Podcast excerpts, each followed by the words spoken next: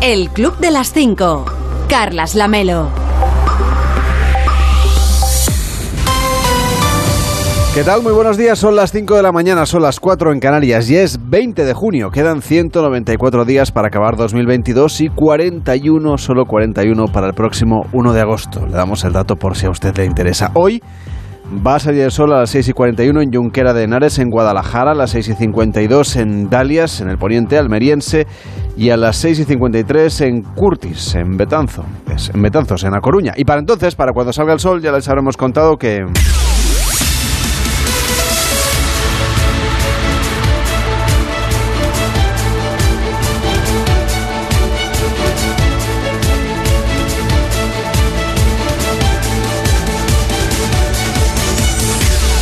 Ya les habremos contado que el Partido Popular ha ganado por mayoría absoluta las elecciones en Andalucía. Hoy las direcciones nacionales de los partidos se van a reunir para analizar los resultados de este domingo. Elena, bueno, ¿cómo estás? Buenos días. Hola, Carlas, ¿qué tal? El Partido Popular llega a esta reunión con esa satisfacción, no solo de haber ganado los comicios con el 43% de los votos, sino, como decías, de haber conseguido la mayoría absoluta. Ha conseguido 58 escaños y la mayoría está en 55. Esto va a permitir a Juan Manuel Moreno Bonilla gobernar en solitario, que es lo que él quería.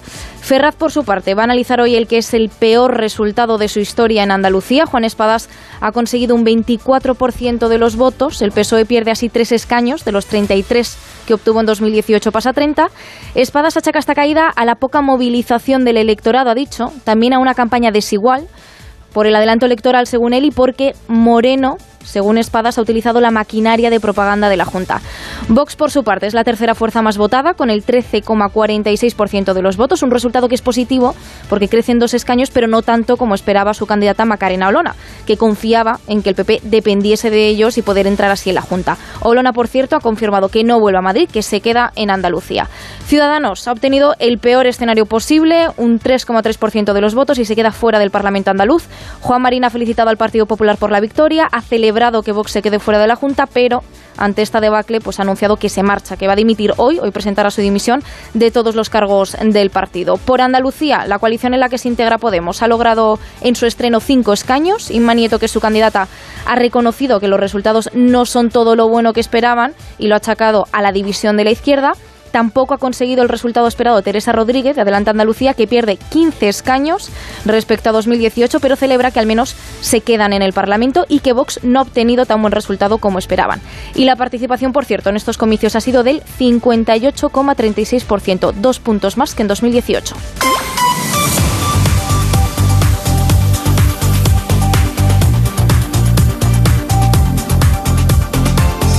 También han ido a las urnas este domingo los franceses, segunda vuelta de las legislativas que ha ganado la alianza del presidente Macron. Ha conseguido 247 diputados, son un total de 577 los de la Asamblea, frente a los 147 que ha logrado su principal rival en estas legislativas, que era la coalición de izquierdas que lidera Jean-Luc Mélenchon. Aún así, Macron ha perdido más de 100 escaños respecto a 2017 y ya no cuenta con mayoría absoluta, así que le toca pactar para poder legislar y todo apunta a que lo va a hacer apoyándose los republicanos. La extrema derecha de Marine Le Pen, por cierto, se ha convertido en el tercer partido más votado allí en Francia, pasando de los ocho diputados que obtuvo en 2017 a 89 y por primera vez en 36 años la extrema derecha va a poder formar grupo propio en el Parlamento francés. Y en Colombia también se han celebrado elecciones, en este caso la segunda vuelta de las presidenciales. Y por primera vez en la historia del país la izquierda va a acceder a la presidencia. Ha ganado su candidato, Gustavo Petro, un exguerrillero, que ha conseguido algo más del 50% de los votos, unos 720.000 votos más que su rival, el populista de derecha Rodolfo Hernández, que ha logrado el 47%. El próximo 7 de agosto, Petro va a relevar en la presidencia al actual mandatario, que es Iván Duque, que ya ha anunciado en Twitter que se va a reunir con su sucesor en los próximos días para iniciar, ha escrito, una transición armónica, institucional y transparente.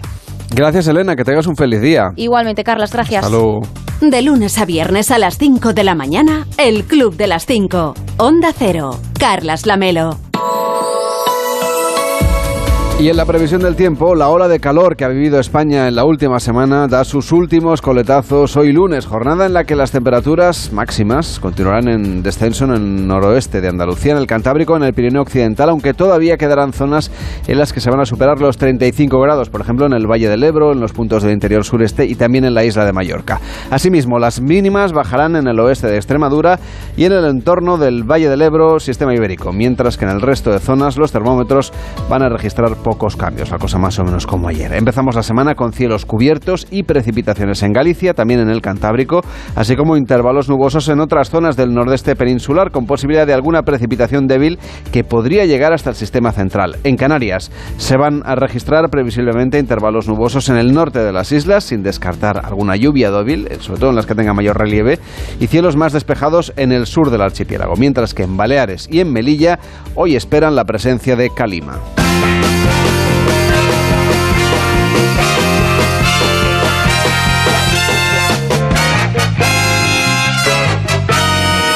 Estamos en el Club de las 5, de las 5 y 5, de las 4 y 5 en Canarias. Hola David Cervelló, ¿cómo estás? Buenos días, así. Esperen la presencia de Kalima, está confirmada. ¿A qué hora sí, llega Kalima? Kalima? no sabemos a qué hora llega. Kalima que también tiene nombre de helado.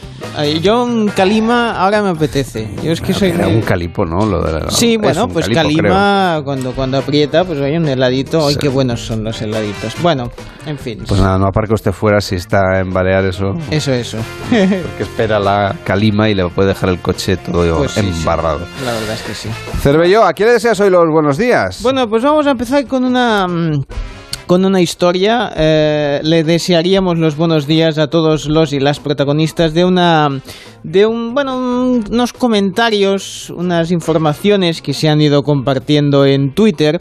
Que a ver, hay quien, quien dice que son totalmente mm, falsas, que es una historia inventada. Eso de, no sé, Rick, mm, parece falso. Pero bueno, como mínimo es divertido. Así que, bueno, vamos, por si fuese cierto y si no, pues oye, todo lo que se puede dar en Internet. lo, contado- lo cuentas porque ha sido popular en las redes, aunque no hemos podido contrastar esta Exactamente, información. no he tenido tiempo de entrevistar Tampoco a los... es muy relevante, ¿eh? No, Quiero no, decir para que nada, no es para nada. una Quiero noticia que- que... vaya a cambiar el curso de la historia. Vamos a ver, cuelga un tuit Alejandra, Mm. ¿vale? Dice, si tu novio estaba el miércoles 15 de junio sobre las 9 en la pecera de Fuenlabrada jugando al pádel y tú te vas a Tenerife en una semana, que sepas que le dijo a su amigo que iba a llamar a Arancha para literalmente echar un polvo. Y entonces lo termina con un Twitter, haz tu magia, un poco por si daban con los protagonistas de la historia, y a partir de ahí pues mm, se, se daba cuenta de que... mm, Esto lo- los del club de pádel rápidamente pueden saber quién había reservado pista. Exactamente, ¿eh? exactamente. Bueno, en cualquier caso, aparece entonces una respuesta de una usuaria que se dice ya no te quiero. Ah, al menos eso se ha puesto de, nombre, ¿eh? es CH3 bueno, nú- números. Para mantenerla en el anonimato lo dejaremos así. Dice, Arancha es su ex. Gracias por avisar. Soy la novia.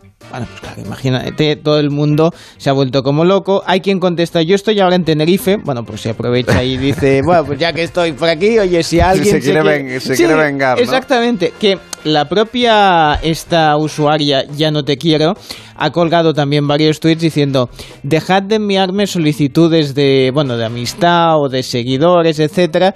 Dice, porque no quiero vengarme. A lo que ya la última respuesta es de la propia Arancha, la que literalmente, como decían, iban a todo esto. Dice, hola, yo soy Arancha. La verdad es que sí sabía que tenía novia, ¿eh?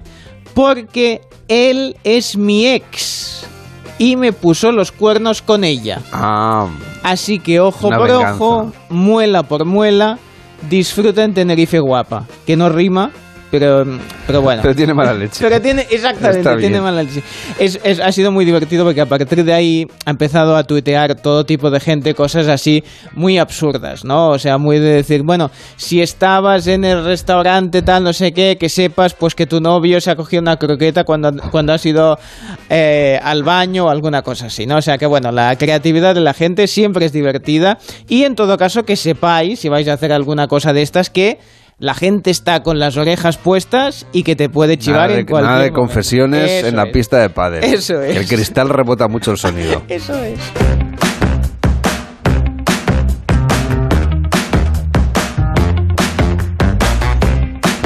¿A quién más, de- no sé a quién de las tres personas que intervienen en la historia le dabas los buenos días, Bueno, pero todos, quedan eh. dados en cualquier Sí. caso. ¿A quién más le vas a dar hoy los buenos días? Aquí somos de dar buenos días a, a- a- a todo el, el, el mundo. susodicho no se ha manifestado, por cierto. No, no, de momento no. Eh, espero que disfrute de, de Tenerife en todo su esplendor. A nivel de tendencias, Se iba ella, ¿no?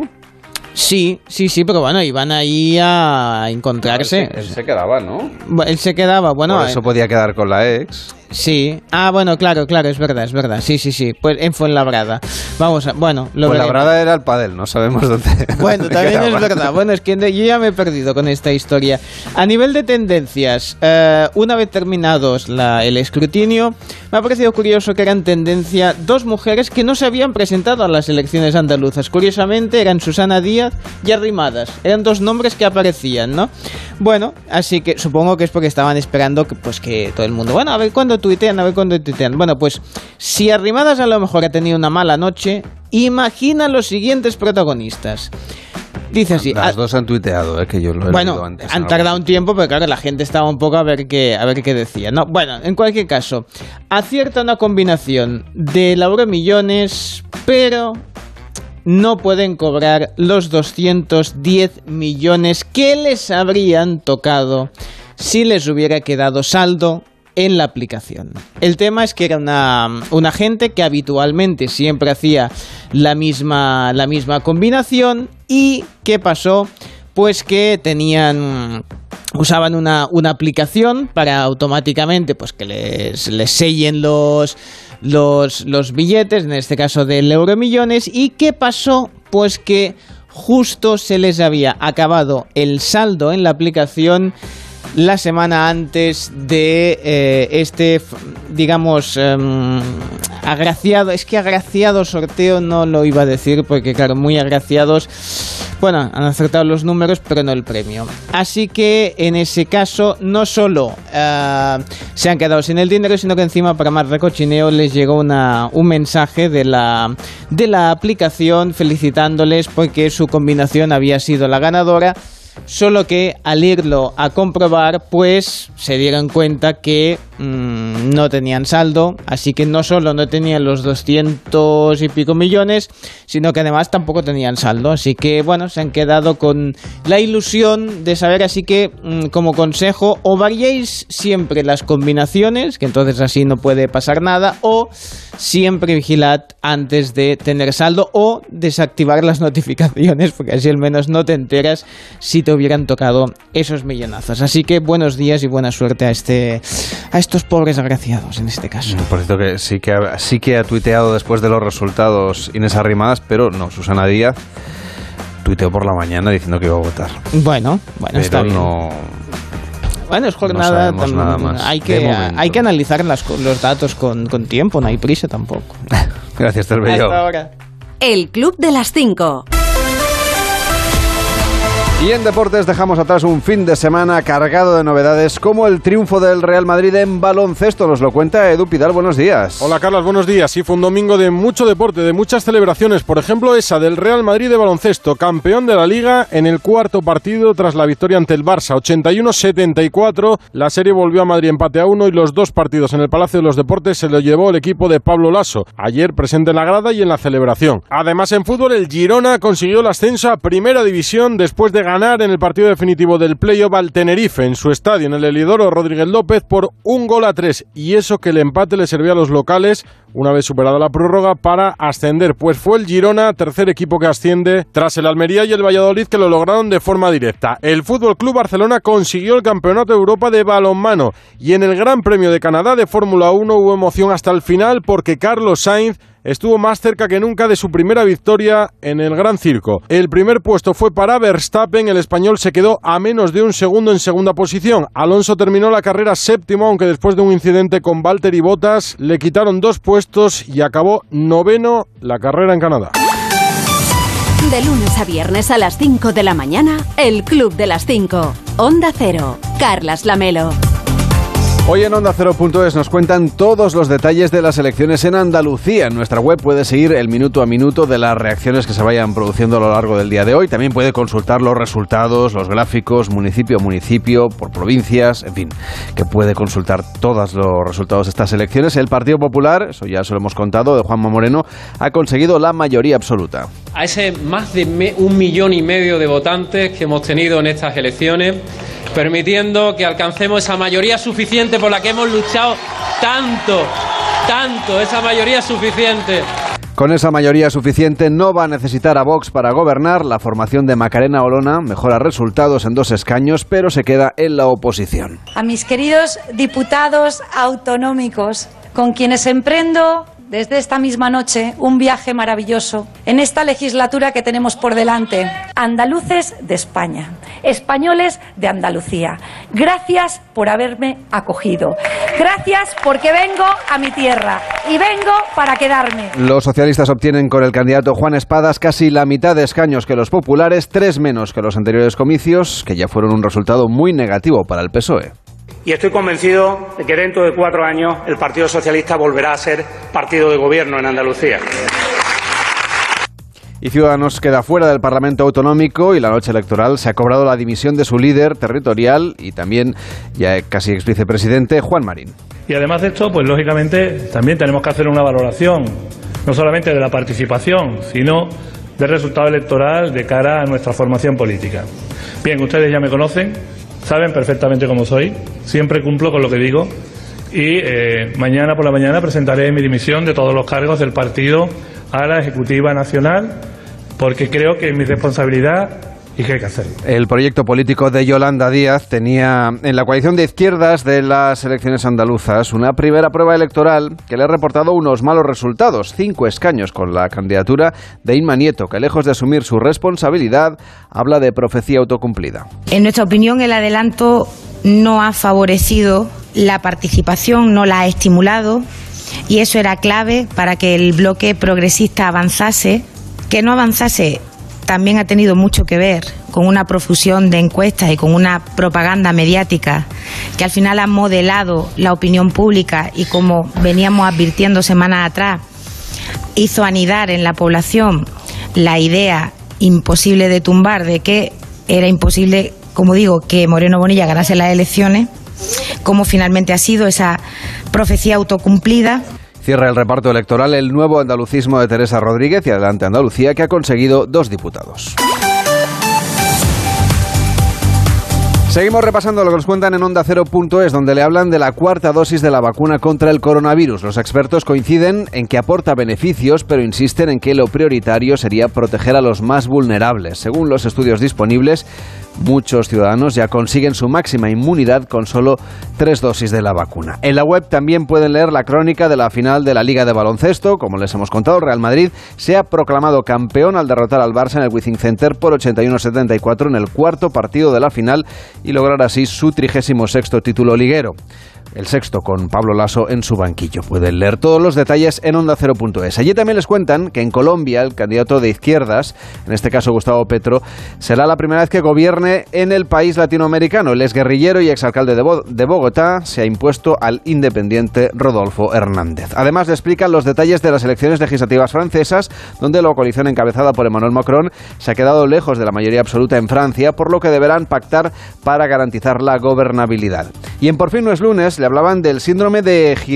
A ver si lo digo bien, Hikocom, Hikokomori, un fenómeno social que está afectando a Japón y que podría estar llegando a nuestro país. Se trata de jóvenes que se aíslan en su habitación sin querer salir, como le contaba Jaime Cantizano, el profesor de psiquiatría de la Universidad de Zaragoza, Javier García Campayo. En los casos más extremos, en Japón son frecuentes, ni siquiera salen a hacer las necesidades al baño.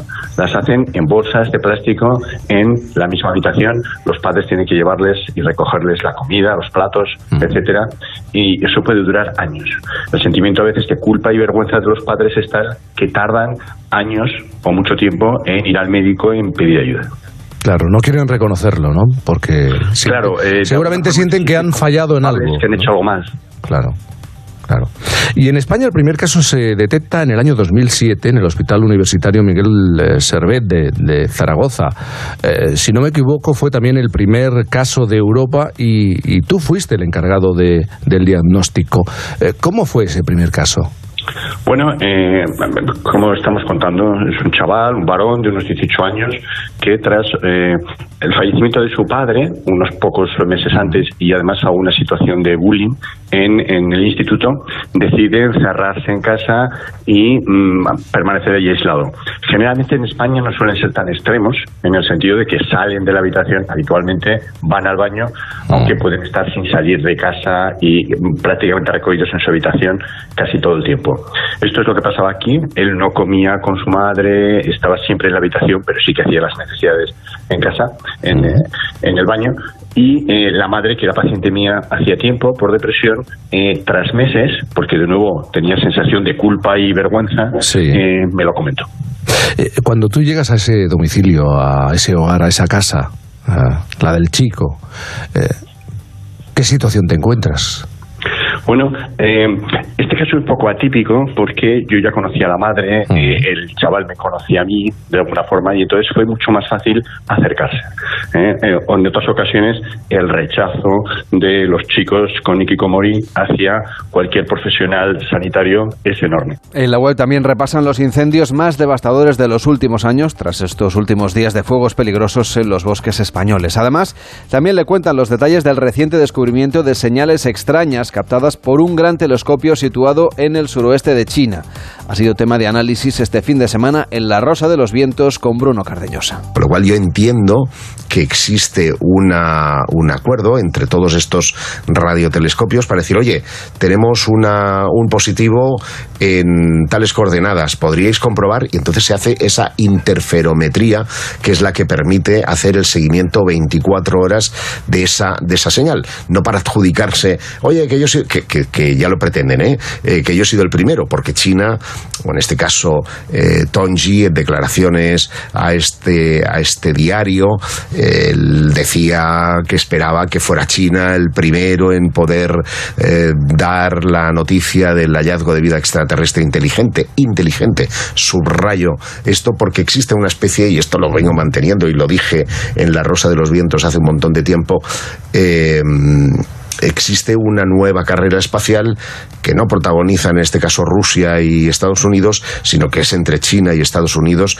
porque Europa está un poco descolgada en estos eh, menesteres de la investigación, em, digamos, exobiológica o en la búsqueda de, firmas o tecnofirmas extraterrestres y, quienes están compitiendo muy duramente son precisamente Estados Unidos y, China. Una pregunta, Yuset. Que hayan otros científicos de otras nacionalidades. Entonces, las coordenadas estas que estás comentando, de donde venía esa señal, eh, los chinos de, de mutuo propio compartieron esas coordenadas para que también estos otros telescopios que están preparados para saber si esa señal también la captan ellos, la compartieran y, la, y la contrastaran o, no? Sí, sí, tanto es así que ah, hay una entrevista que llevó a cabo otro semanario, eh, semanario especializado que se llama The Brief al ah, director del Instituto SETI en, eh, en Estados Unidos, que es uh, Seth Shostak, y este hombre ya estaba al día de, de, de todo y además ponía todas las dudas sobre la mesa del tipo de contaminación acústica que podía haber, porque hay que decir que esta no es la única Em, señal procedente del espacio que llama la atención de la ciencia. De hecho, eh, incluso hay un premio Nobel que, se adjudicó en los años 30, eh, para ser exactos en 1933, la recepción de, un, de una señal de tipo extraterrestre, que podríamos decir es la primera de la, de la historia. Puede escucharlo a la carta cuando usted quiera en onda0.es y por supuesto en nuestra aplicación que ya puede descargarse de su tienda de aplicaciones para su teléfono. Bueno, a mí cuando mi sobrina me envía algún mensaje también me parece extraterrestre porque no entiendo nada. Ay, hola, ¿cómo están? Sí. Señor Vidente, ¿cómo está usted? Bien, sentado y aquí. Podría habernos hecho un, no sé, una previa de las elecciones en, en Andalucía, en Sí, Colombia, en Francia, El gremio de astrólogos tiene prohibido. en la Asociación de Coleccionistas de Sellos de Sí. Mata las Cañas. Bueno, tenemos prohibido dar los resultados, eh, igual que no se puede dar sondeos los últimos días, tampoco se puede tirar Venga, las cartas. No, porque podemos influir. Está la jornada de reflexión. Pero sobre el fútbol sí puede, ¿no? Y sobre el El baloncesto fútbol- sí puede. Sí, porque no depende de la gente que asiste al partido. Hombre, de los jugadores, ver, claro que eh, sí, de la- Bueno, de la- sí, pero están de los concentrados. Sí, pero los hinchas no meten los Hombre, pero goles. animan más o menos.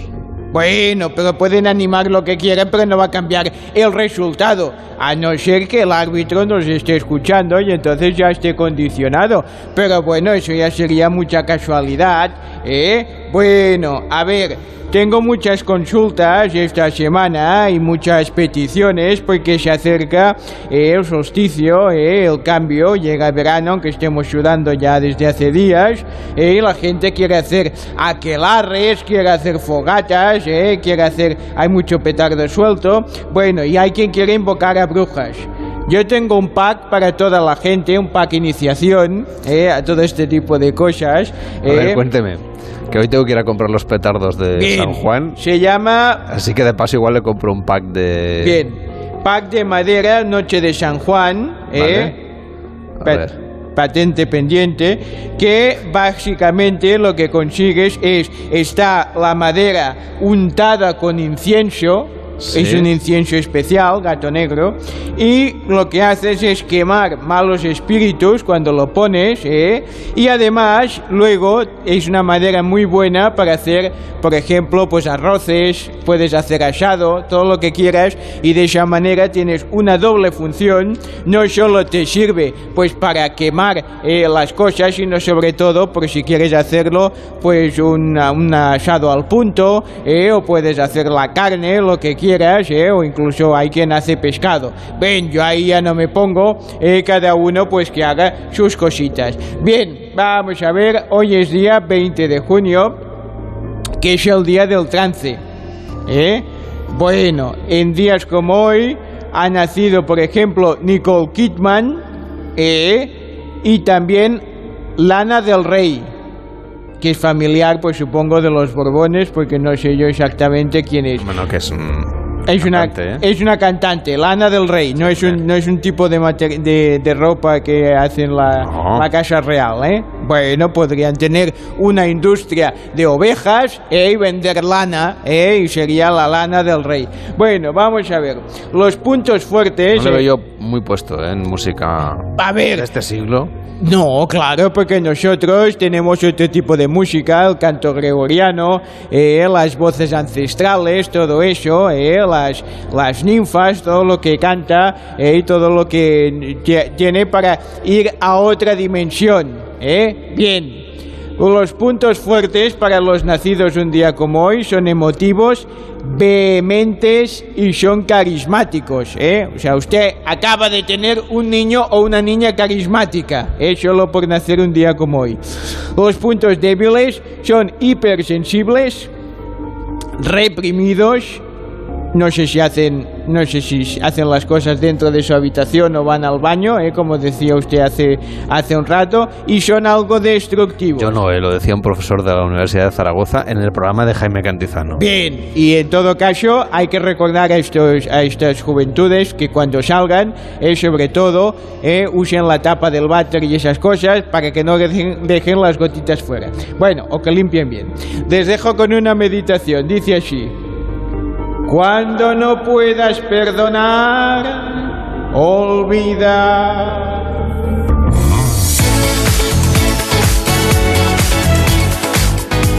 El Club de las 5. Onda Cero.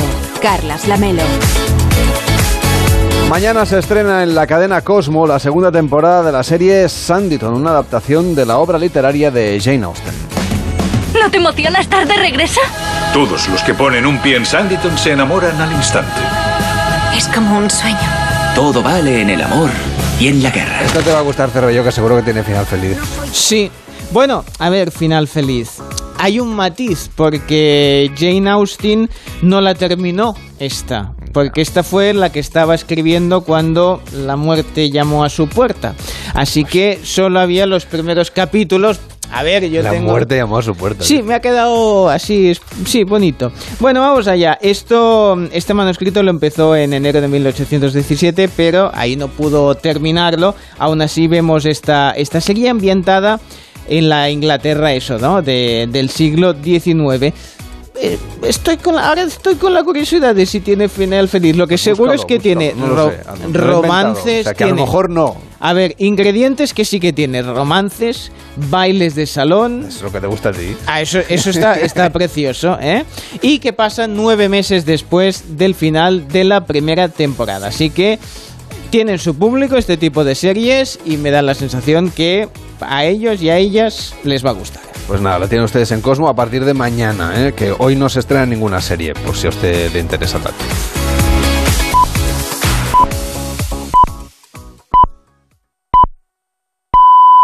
El Club de las Cinco. Carlas Lamelo.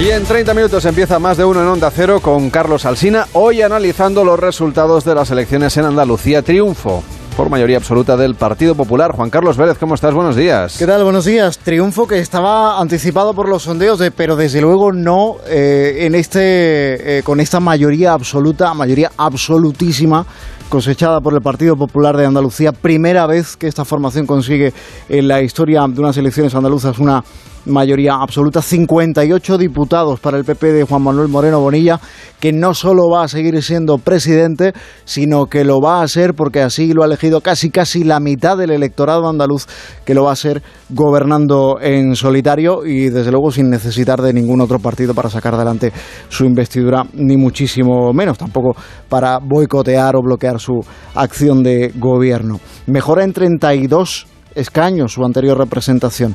30 diputados para el PSOE, que es la segunda fuerza, son tres menos de los que tenía, tres menos de los que tenía, pero es que el Partido Popular le saca 28 escaños, casi duplica lo que, lo que ha obtenido el, PSOE.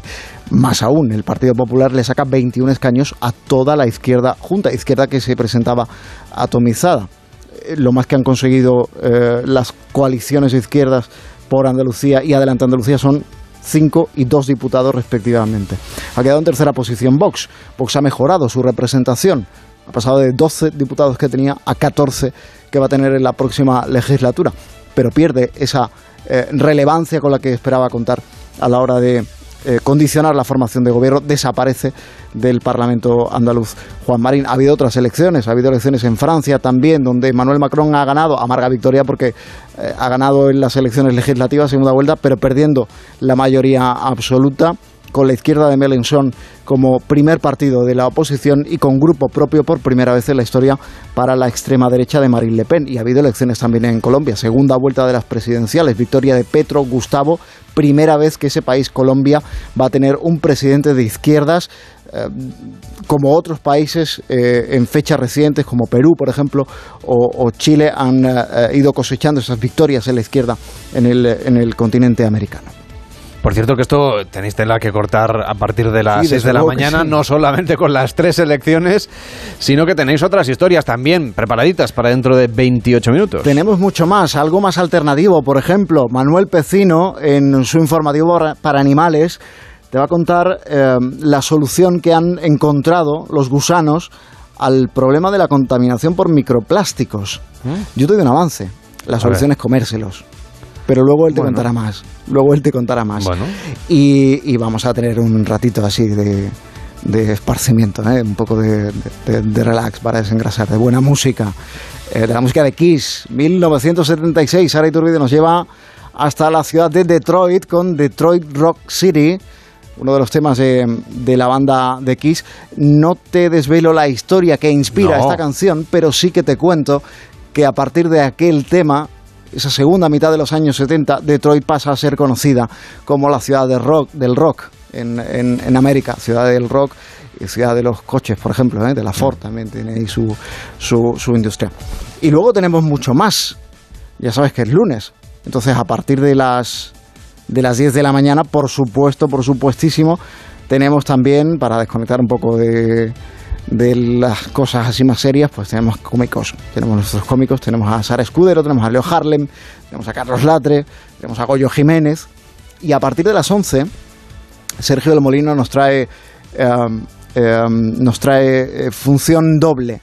¿eh? de A ver. biblioterapia, función doble, porque van a hablar de, vamos a hablar de prólogos, de prólogos de libros, claro, se entiende, y de si, de si aportan a la obra o no aportan demasiado, incluso si estorban a la obra, eh, de si se han convertido quizá en eh, un eh, mero instrumento promocional, por aquello de la firma, de quién firma el, prólogo, quién prologa la obra.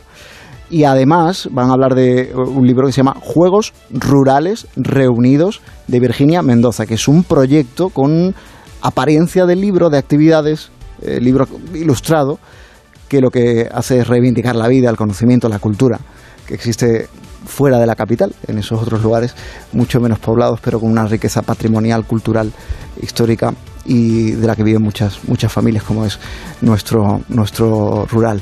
Y, y por supuesto también hay, que sí, yo sé que a ti te gusta mucho, son las historias de la radio que nos trae Hombre. cada lunes Diego Fortea. Hombre, lo que me gustó muchísimo, muchísimo, muchísimo la sintonía de biblioterapia. También el contenido, ¿eh? Hombre, claro. Pero la sintonía es maravillosa. Como todo el programa, a partir de las 6 de la mañana, más de uno con Carlos Alsina y también hoy con Juan Carlos Vélez y con el resto del equipo. Cuídate mucho. Igualmente, querido, chao. Hasta luego.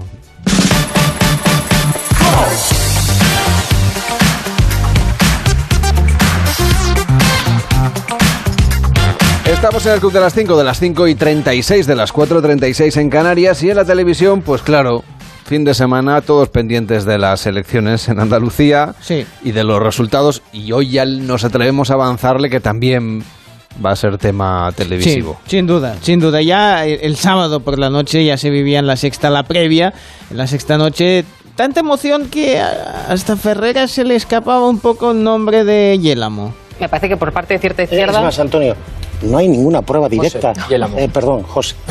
Ya sabes que le tira a tu padre. Creo, creo que tienes que aclararlo, sí. Bueno, veremos qué pasa, vamos a estar muy atentos y lo contaremos aquí en la sexta. ¿Cómo vamos a contar? En la sexta, mañana, a partir de las siete y media, el desenlace interesantísimo de las elecciones andaluzas, en ese especial al Rojo Vivo, Objetivo Andalucía. Ana, Antonio, gracias. Gracias, José Yélamo. Mañana nos vemos. Acuérdate que me llamo José, ¿vale? Para la próxima. Venga. Vamos a decir que, tú- que tú- No está mal, no está mal. Ni el que lo ostenta. Venga, hasta luego. Bueno, es, eh, a todos nos pasa que no, mm, nos- fácilmente nos podemos con- confundir con el nombre y más cuando estás en unas elecciones que te entran tantos nombres en la cabeza de, tantos eh, políticos y, y, bueno, y momentos que, que comentar. Eh, tenían de invitados también a Arzuaga y Millás presentando su, su libro y ah, hicieron un poco la competencia a nuestro, a nuestro vidente. ¿Ah, sí? Sí, espero que no estuviera viendo el programa, porque si no igual se ponía muy nervioso, por, por intrusismo laboral, ¿eh? incluso. Sí, sí, hizo un poco de futurólogo. Y no quiero despediros, por cierto, obviamente animo a todo el mundo a, a que lo lea, sin saber, Arzuaga, cuánto me queda de vida. Pues mira, en pocas palabras, te queda de vida más de lo que has vivido. Bueno, pues Olé. está, muy no es bien. poco. Está muy bien. A ver, no, quedar no, no, esperaba un poco más de exactitud, pero casi Bueno, mejor no, así. No, no, no, no. Casi mejor así. no, no, casi mejor así. 45, 46 años. ¿De qué vamos a ver? Bien, perfecto, ahora he hecho la No cuenta. demos tantos detalles, Bueno. porque si no... Imagínate, yo no sé si. Yo, no le hubiese preguntado, porque igual tiene información y claro, queda bonito que digan, te quedan 45 años de vida, porque imagínate que te dice un número así bajito. Uh, no, no, no, no, no. Bueno, en todo caso. Si eres joven, como José Yelamo, pues es más fácil que te quede Claro, sí, exactamente. mucho más tiempo de vida, en principio. Sí, sí, sí. Bueno, pero claro, y luego. A ti, Cervello, también te queda más del doble de lo que ya has vivido. Bueno, muchos ya viviría, pero bueno, ya, ya lo firmo, sí, sí. A ver, problemas tenemos eh, con, los nanu- eh, con los nenúfares. Los ne- Cuidado con los nenúfares. ¿eh? ¿Qué les pasa? Esto nos lo han explicado en Mundo Brasero, que han enviado a Jalis de la, de la Serna para que investigara un poco eh, qué está pasando en, en los ríos, porque es un problema el exceso de nenúfares. Pueden ser preciosos desde un punto de vista decorativo, pero son muy peligrosos para la flora y fauna autóctona. ¿Qué características tiene el nenúfar para haber proliferado tanto? Primero que no tiene depredadores específicos, segundo que encuentra unas condiciones muy buenas para su desarrollo, que es aguas calientes, ricas en nutrientes y con nodos en el fondo, que es lo que necesita. ¿Y cómo se implantó aquí? ¿Cómo llegó esta planta procedente de México al río Guadiana? Eh, seguro al 100% por culpa del hombre que la trajo. Para adornar un estanque, lo que fuera. Es casi seguro que es un tema de, de estanques, jardinería. O sea que hubo una primera planta de la cual han nacido toda esta cantidad de nenúfares sobre los que vamos navegando. Vienen de una sola planta, hay una sola madre y es increíble, ¿eh? Sí, sí. Parecen marcianos. ¿Y desde qué año más o menos se tiene? Desde los años 80, al principio de los 80. Lo que pasa es que ha habido una aceleración del crecimiento desde aproximadamente el año 2011. ¿Puede tener algo que ver la temperatura? El cambio climático favorece todo, a todas estas especies. ¿Y qué extensión del río Guadiana puede estar invadida por el nenúfar? Bueno, ahora, ahora tenemos aproximadamente uno- entre unos 15 20 kilómetros de río Guadiana. Tanto, tenemos, es mucho, ¿eh? Pero realmente tenemos unas 120 hectáreas. Es una extensión tremenda, sería como 120 campos de fútbol. Sí, aproximadamente. Qué bien va ese símil eh, de hectáreas, campos de fútbol, ¿eh? A mí siempre me ha costado, porque me cuesta más imaginar campos de fútbol Solo el que terreno de juego. Sí, sí, ya. Pero ahí es donde yo digo, pero ¿qué, qué estadio? Vamos a ver, ¿qué campo de fútbol? No, ya, es el terreno de juego. el es te- igual. solo el terreno, ¿no? igual, claro, me he claro. imaginado. Tiene muchas gradas, es el nuevo Bernabéu, claro, porque según cómo, pues puede ser mucho más o mucho menos. Yo ca- casi prefiero lo de las hectáreas y quedarme un poco igual, ¿no? Pensar, es mucho espacio, es muy, es muy grande. Bueno, lo que, lo que ha sido bonito, por eso ha sido en, La Roca, que ha pasado Máximo Huerta presentando a Dios Pequeño y todos los, los redactores del programa, pues han ido ahí como si fuese una firma de libros, ¿no? A ver que les dedicase alguna cosa y han comentado eh, situaciones que se ha encontrado él firmando libros. Oye, hemos intentado, Max, recrear aquí una especie de, de firma Ah, vale. de libros para que tú estés a gustito, que estés como en casa. Y eso que me pongo muy nervioso en las firmas. ¿En serio? Uf, vomito más. Pero que- a ese punto. ¿Por las firmas? Bueno, Sí. es una responsabilidad, ¿no? Sí, porque Enfrentarte estoy al tan- lector, estoy tan ¿no? tenso que cuando acabo, eh, como si fuera un after, yo detrás de una caseta, de una- he vomitado muchísimas veces de la tensión que me genera estar entregado. ¿Y a quién te ha costado, a quién te ha costado más eh, hacerle, dedicarle un libro? Una persona que tú digas, mm, él- ella viene toda emocionada para que le firme el libro y tú Pues digas, mira, fue en Pontevedra una señora que estaba llorando todo el rato, una chica que estaba emocionada eh, uf, muchísimo rato. Y no era para ella, era para su madre que se murió esa semana y tenía en la nevera el posit de eh, ir a firmar firma de Max en Pontevedra. Y vino la hija y dijo, no quiero que se quede el libro sin firmar. Ay, Pero ya, se me ha puesto la piel de gallina. a mí, y ya me rompí yo, se rompió ella. maravilla. Emoción a flor de a flor de piel es lo que tiene las firmas y el contacto con los lectores. ¿no? Y un- tiene una entrevista al pianista de este programa. Sí, sí, sí, porque él, él va él va tocando. Él eh, yo creo que porque ahí igual podía migrar a una marcha fúnebre en algún momento. ya, no, no, a ver, falta. digo porque está muy animado ahí. Bueno, a mí me interesa esto del pianista.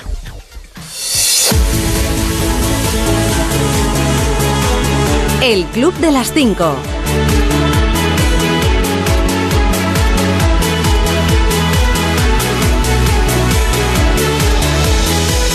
Estamos en el Club de las 5, de las 5 y 42, de las 4 y 42 en Canarias. Los lunes en el Club de las 5 abrimos nuestro Club de los Imperfectos, donde tratamos de pues, ser un poquito mejores, de coger nuevos hábitos que nos ayuden a vivir un poquito mejor. Hoy queremos ver cómo debemos buscar nuevos retos a través de reuniones con nosotros mismos. Sí, sí, nos deberíamos reunir con nosotros mismos y hacernos un poco de análisis hacia dónde vamos. Nos lo cuenta Esther Bauset, que acaba de publicar el libro Tu vida, tu mejor empresa. Hola Esther, ¿qué tal? Buenos días. Muy buenos días. ¿Cuándo nos tenemos que reunir con nosotros mismos y sobre todo cómo tenemos que hacerlo?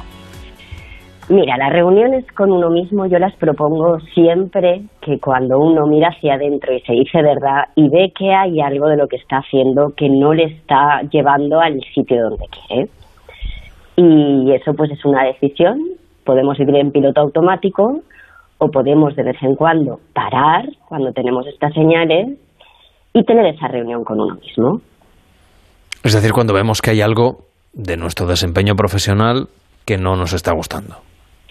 Fíjate, es más, yo te diría de nuestro desempeño profesional, pero no lo, no, des- no lo desvincularía del personal, porque somos uno. Si nosotros no estamos bien a nivel personal, no vamos a estar bien en el trabajo y viceversa. Entonces, so- son todos esos momentos en los que quizá no sabiendo gestionar nuestras emociones y nuestros pensamientos, hacia donde vamos es hacia un lugar donde los resultados que vamos a conseguir no nos van a llevar a donde queremos. Entonces ahí uno tiene que parar, pensar, reflexionar y pensar eh, qué podría ser diferente para llegar a un sitio distinto. ¿Y cómo tiene que ser esa reunión? Es decir, mm, me reservo un hueco en la agenda, luego cuando tengo un ratito, mm, lo hago aprovechando que hago otra actividad. Pues fíjate, yo en, en el libro Tu vida, tu mejor empresa, lo que te recomiendo es en- entrenar esas reuniones contigo mismo, eh, sentándote con cada uno de tus directores. Tú sabes que en el libro hay una metáfora en la que tú te conviertes en director general de ti mismo y ahí yo os propongo un guion para Tienes varios reuniones departamentos dentro de, es. de ti mismo. de ti mismo. Entonces, eh, eso es verdad que hay que estructurarlo y, y- y ahí te doy un poco toda la metodología y todas las pautas. Pero también hay reuniones espontáneas, que son lo que te comentaba antes, ¿no? Esos momentos en los que uno tiene que, parar, reflexionar y muchas veces, si uno no tiene muy claro qué es lo que va a decir, es mejor no decir nada. Y incluso es algo tan, tan sencillo como darse cuenta de sus propios pensamientos, conectar con su cuerpo a través de la respiración, que es sencillísimo, y a partir de ahí, pues bueno, evaluar qué es lo que está pasando en uno mismo y desde esa calma que poco a poco puedes empezar a ir interiorizando, pues es la clave de empezar a saber a reunirte contigo mismo. Mira, a mí me gusta hacer esa metáfora que hay veces que en las empresas se tienen reuniones de pasillo, donde Mm. al final se generan tantos malentendidos que todavía todo va peor, ¿no? Entonces, con nosotros mismos, como vamos muy de puntillas y no profundizamos y vamos en ese piloto automático que te decía, cuando uno a lo largo del día, y pueden ser dos momentos clave, que es por la mañana y por la noche, es capaz de hacer esa pequeña, por la noche esa autoevaluación de cómo ha ido el día, y por la mañana esa predisposición a que hoy va a ser un gran día, ¿no? Plantéatela así, ya, ya lo decía. Como la canción, ¿no? ya lo decía la canción. Y a partir de ahí todo esto se va convirtiendo en, en un estilo de vida mucho más consciente. Claro, nos pides que nos vayamos poniendo nota en diferentes aspectos de nuestra vida, pero no sé si somos sinceros con nosotros mismos. Ahí está el punto. Cuando uno no es capaz de parar, eh, pues no, no es sincero o no es consciente. Yo qué es lo que propongo, que hagamos una autoevaluación vital, que lo que hagamos sea ver qué es lo que realmente es importante para cada uno de nosotros y que eso pues lo vayamos puntuando. Y en esa puntuación ver qué es lo que valoro, qué es lo que estoy haciendo bien eso me lo agradezco, me lo- nos lo tenemos que agradecer a nosotros mismos porque muchas veces vamos consiguiendo muchos logros de los que, bueno, pues los damos por hecho, pero los tenemos que poner en valor. Y luego desde la humildad de un buen líder, es decir, oye, todo esto que podría mejorar, ¿qué es lo que necesito? ¿A quién le tengo que pedir ayuda? ¿Qué depende de uno mismo y qué no? Porque muchas veces también nos sobreresponsabilizamos de temas que no son nuestros y eso nos hace sufrir. Entonces, cuando uno tiene esa visión, eh, lo que es lo que tenemos que hacer es decir, mira, si yo sobrevivo, me pongo una nota muy bajita. Si yo estoy creando una vida con sentido, plena, de la que me siento orgulloso, que eso es cada día, voy a ponerme una nota alta. Pero si le ponemos rigor, tenemos que ver en esa nota eh, qué es lo que podríamos dar para empezar ese plan de acción para vivir, pues bueno, aprovechar este este regalo que es la vida y que muchas veces pues no lo estamos disfrutando ni aprovechando.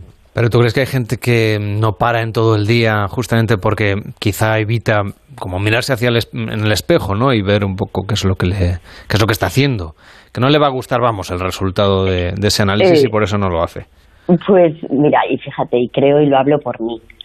Eh, a mí me pasó eso. Yo ap- aparentemente desde fuera podía tener una vida súper plena, a nivel profesional pues un desarrollo estupendísimo y es como que no me escuchaba, ¿no? De que había algo que no funcionaba. Entonces yo desde esa experiencia es lo que quiero compartir con las personas que si ya están empezando a escuchar esa vocecita de oye, aparentemente lo tengo todo y estoy bien, pero hay algo dentro de mí que siente un poco ese vacío, pues a partir de ahí, cuando uno quiere aprender algo y lo sabe, buscar una solución, tiene que pedir ayuda. Entonces, a mí me gust- lo que he querido es recopilar toda mi experiencia a nivel profesional y toda mi experiencia en todo este aprendizaje del desarrollo personal para ponerlo al servicio de las personas, sobre todo esas personas que lideran personas, proyectos y están emprendiendo y que están comprometidas en liderar, no solamente liderarse mejor, sino que desde ahí puedan liderar mejor, ¿no?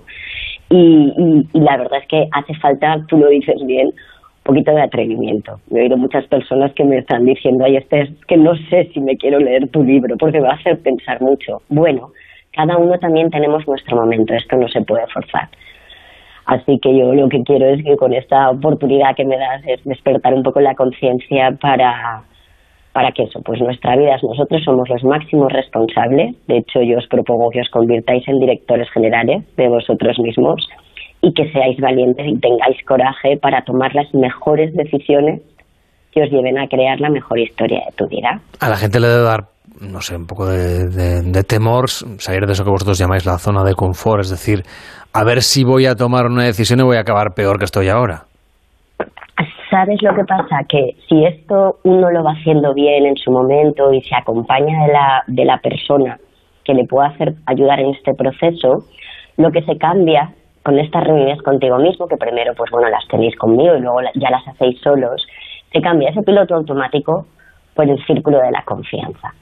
Y los resultados, créeme, que, que, que, vamos, de hecho hasta en los procesos individuales, fíjate si estoy convencida de lo que hago, que los garantizo y no me he encontrado a nadie que lo que haya dado es un paso hacia atrás, al contrario, hacia adelante. Porque en ese círculo de la confianza uno empieza a ser consciente de que efectivamente la vida es un regalo, tiene conocimientos, herramientas y luego cuando se compromete, que es verdad que ahí está esa dificultad que tú dices, cuando encuentra el beneficio, ahí empieza la magia. Porque era consciente de lo importante que era cambiar eso, el conocimiento lo entiende desde la experiencia de haberlo probado, no desde la teoría, y cada vez le va resultando más fácil comprometerse. Y, y desde ahí, pues es como que ya no quieres volver atrás. Así que bueno, es, es verdad que hay que decidir, hay que decidir, o sea, no, no, no es sencillo, podemos vivir y, y vamos tirando o podemos sacarle jugo a esto. También nos propones que seamos directores de marketing. ¿Eso quiere decir venderse? ¿Venderse por ahí para...? Pues mira, sí, eso quiere decir venderse, pero para venderse también primero uno lo primero que tiene que hacer es conocerse. Imagínate un vendedor de una empresa que no supiera qué es lo que ofrece.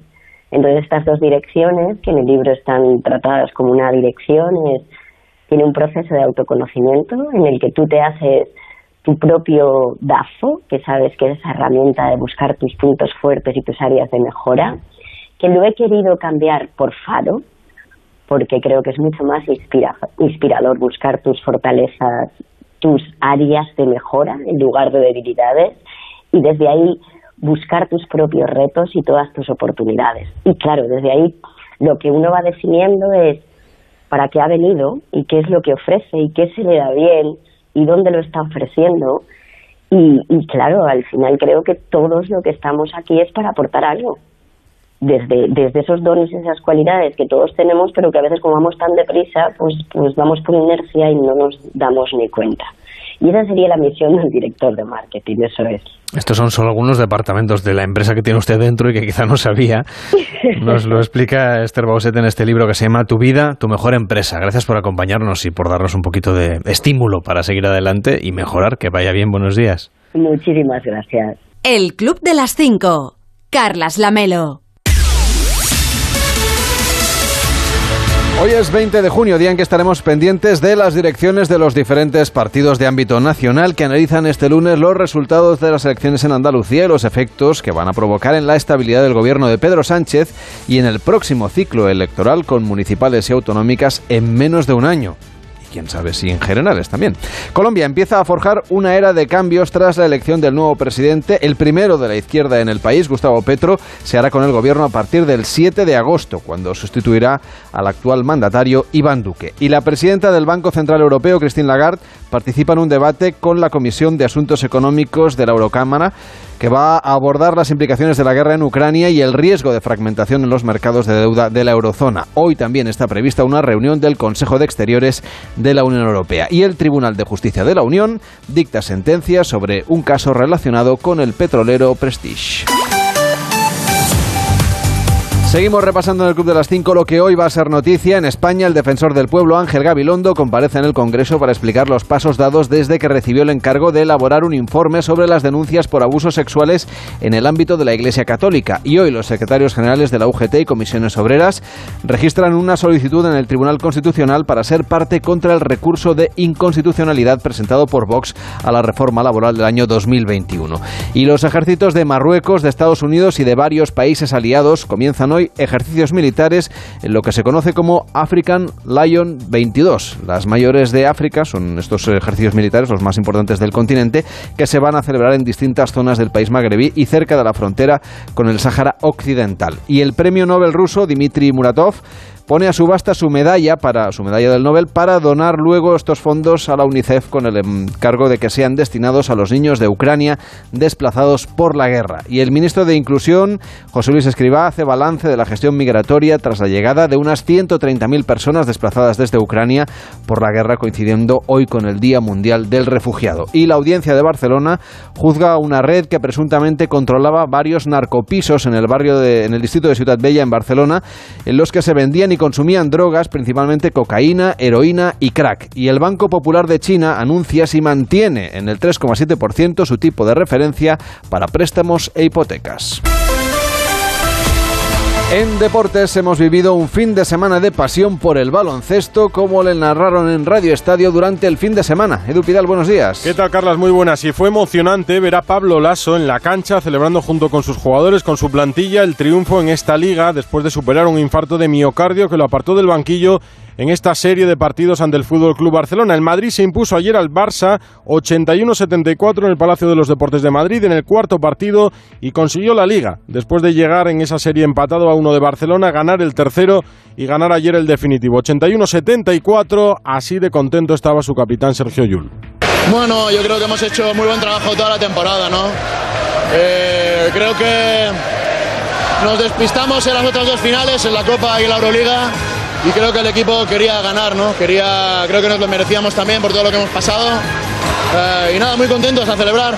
Además, en fútbol, el Girona es nuevo equipo de primera división después de ganar ayer en Tenerife 1-3 al Club Deportivo Tenerife en el Eliodoro Rodríguez y superar así la eliminatoria, a pesar de que en la ida habían quedado empate a cero y el empate beneficiaba al Tenerife por su mejor clasificación en la liga regular. Pero el Girona de Michel lo consiguió. No, estoy muy feliz, estoy muy feliz. Ha estado aquí mi mujer, mis hijos, eh, la gente de, de, de Girona que, que, ha podido venir y, y estamos muy felices por todos porque ha sido un año duro y difícil como no puede ser de otra forma en segunda división, pero también hemos disfrutado mucho del, del camino y, y, me he acordado de eso, de, de cómo habíamos trabajado esta semana, porque ha sido una semana muy bonita. Además, Carlos Sainz estuvo más cerca que nunca de la victoria en un Gran Premio de Fórmula 1. Ayer la victoria en Canadá fue para Verstappen y el español fue segundo a menos de un segundo. Uh, ha estado demasiado cerca como para estar satisfecho, ¿no? En, sobre todo con el ritmo que he tenido toda la carrera, que es, ha sido un ritmo muy bueno, he ido muy cómodo, todo el rato un poquito más rápido que Max. Eh, la estrategia ha sido crucial, ¿no? Creo que sin el último safety car le hubiese costado pasarme.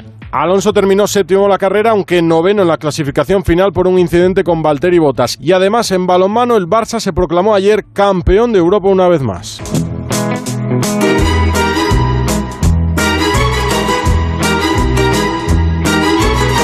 Nos tomamos el último café de esta hora, porque yo es el primero del día, Cervello, tú y yo sé que te vas a dormir, pero sí, sí, sí, yo sí, todavía hasta esta noche no me iré a dormir. Bueno. Así que cuéntame tú, pon tú la moneda, ¿no? Ah, Estírate. Claro.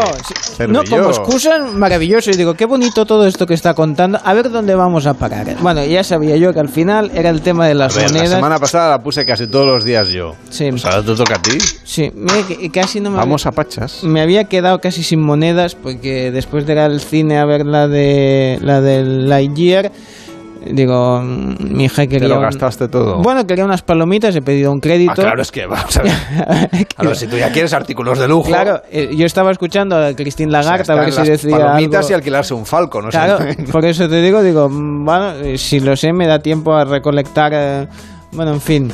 Eh, pues mira, tengo una propuesta mm, de- en forma de helado. ¿eh? O sea Por que si- a lo mejor las hacen hasta con aceite de girasol, o sea que imagínate. Sí, no lo sé, no lo sé, pero que yo he contado que sale a un euro por palomita. Está el barril de Bren y, la, y el kilo la, de palomitas. la tinta de impresora y el kilo de palomitas en el cine. Bueno, eh, que ya el menú infantil ya es, bueno, es igual. El tema es que en, en el pueblo de Hirata, cerca de Fukushima, en Japón, ah, han in- bueno, tienen un nuevo helado que está causando furor. Y es el helado de chile habanero. Ojo, cuidado. Chile habanero. Chile habanero, picante, muy picante este helado. Los japoneses son así un poco... tienen esas cosas. Bueno, han hecho helados picantes, tienen de wasabi y de pimienta negra y este de chile habanero. Resulta que, bueno, es un tipo de... mm, le han empezado a cultivar en esa zona y dice, ¿qué hacemos con todo esto? Y dice, Helado. pues vamos a hacer un helado. Vamos a hacer un helado y incluso te invitan al helado si consigues terminártelo. Eso es de lo fuerte que debe ser el... Yo, el- no, con ya conocer no. la noticia tengo bastante. Vale, pues ya está. No Te- lo voy a probar, Bueno, el helado de lo clásico. ¿eh? Pruébalo tú y ya me cuentas. Ah, no, no, no creo. Te invito. Cuídate mucho. Hasta mañana. Empieza más de uno en Onda Cero con Carlos Alsina.